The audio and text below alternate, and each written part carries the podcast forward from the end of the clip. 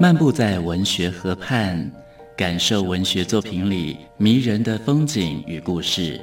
阅读原本是一件孤独的事，可是当我们讨论一起读过的书，这个过程就足以形成最美好的陪伴，也让局促的心灵有了转身的惊喜。作家林信杰带你走进阅读的世界，请听陪你读的书。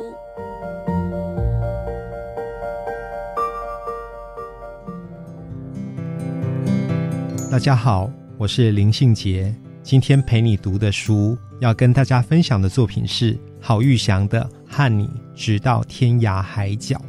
郝玉祥的这本书有一个副标题，叫做《带着女儿用旅行张望世界》。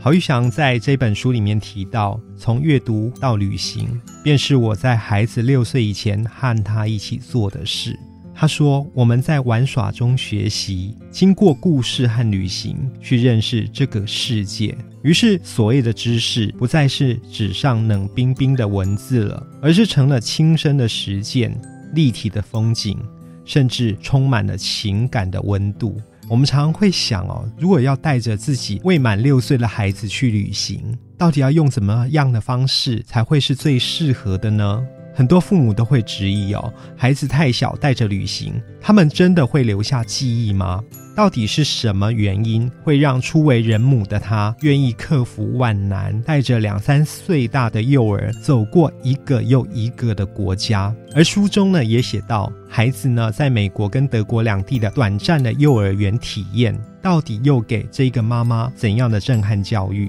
那么最让我心向往之的，其实是郝玉祥带着女儿去进行的游轮之旅。他把这一趟游轮之旅写成了一篇文章，叫做《用游轮航线绘制的世界地图》。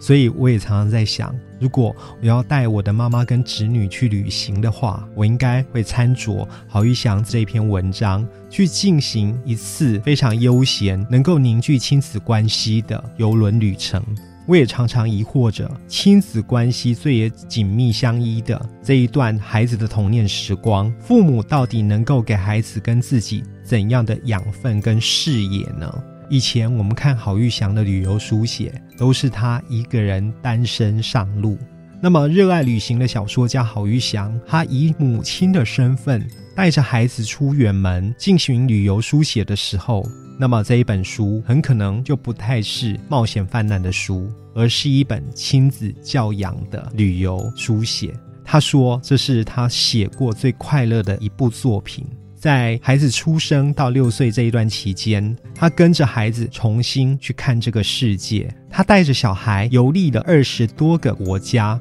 编织成一张专属于他们母女俩的旅行地图。他在书中说道：“我和他在过去的六年之中，曾经用双脚走出了一张属于我们母女俩的旅行地图，也期望这只是他人生地图的开端。而这一趟探索的旅程将会一直朝地平线的尽头延伸下去，没有极限，没有终点，更没有境地。我想，旅行应该是全球化教育的入门课程吧。”书以外的生活体验，最能够让孩子敞开心胸，看见浩瀚无比的世界。